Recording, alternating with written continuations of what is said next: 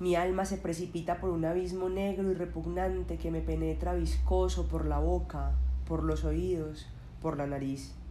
Fernando Iwasaki, El extraño. Primera parte. En el apartamento había tantas plantas que le decíamos la selva. El edificio parecía salido de una vieja película futurista.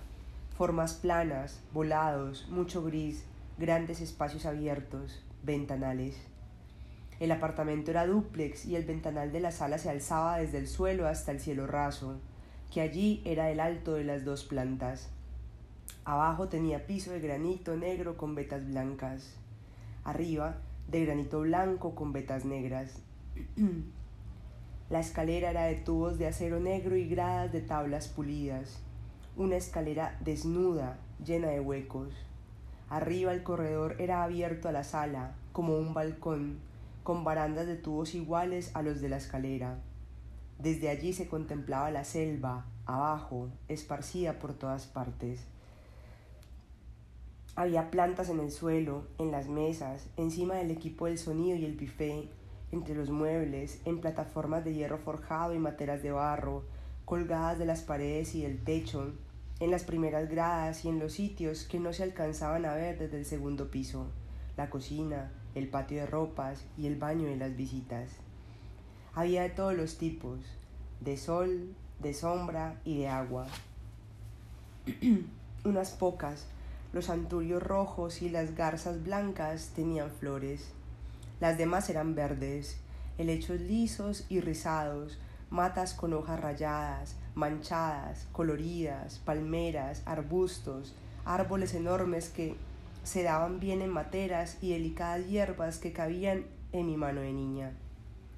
A veces, al caminar por el apartamento, me daba la impresión de que las plantas se estiraban para tocarme con sus hojas como dedos, y que a las más grandes, en un bosque detrás del sofá de tres puestos, les gustaba envolver a las personas que allí se sentaban y asustarlas con un roce.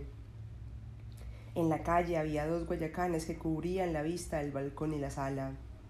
En las temporadas de lluvia perdían las hojas y se cargaban de flores rosadas. Los pájaros saltaban de los guayacanes al balcón. Los picaflores y los cirirís, los más atrevidos, se asomaban a curiosear al comedor. Las mariposas iban sin miedo del comedor a la sala. A veces, por la noche, se metía un murciélago que volaba bajo y como si no supiera para dónde. Mi mamá y yo gritábamos. Mi papá agarraba una escoba y se quedaba en la mitad de la selva, quieto, hasta que el murciélago salía por donde había entrado. Por las tardes un viento fresco bajaba de las montañas y atravesaba Cali. Despertaba a los guayacanes, entraba por las ventanas abiertas y sacudía también las plantas de adentro. El alboroto que se armaba era igual al de la gente en un concierto.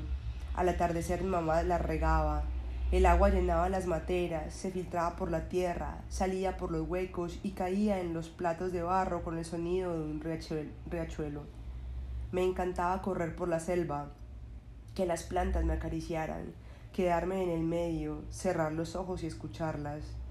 El hilo del agua, los susurros del aire, las ramas nerviosas y agitadas. Me encantaba subir corriendo la escalera y mirarla desde el segundo piso.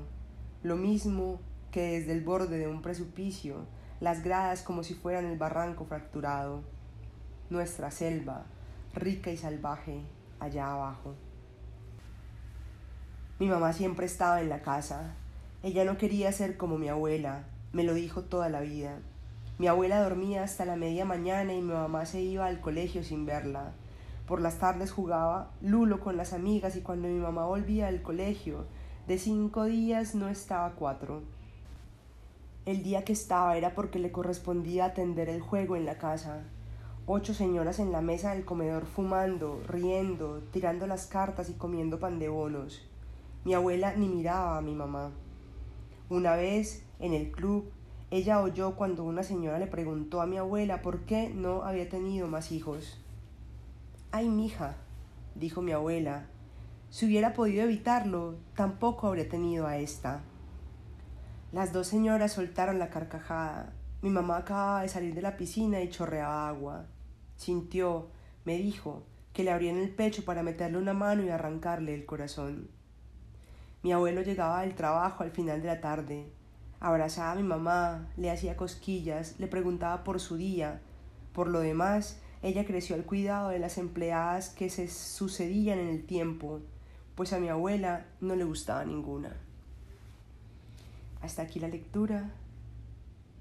Esta es estos son unos primeros fragmentos del libro Los abismos de Pilar Quintana.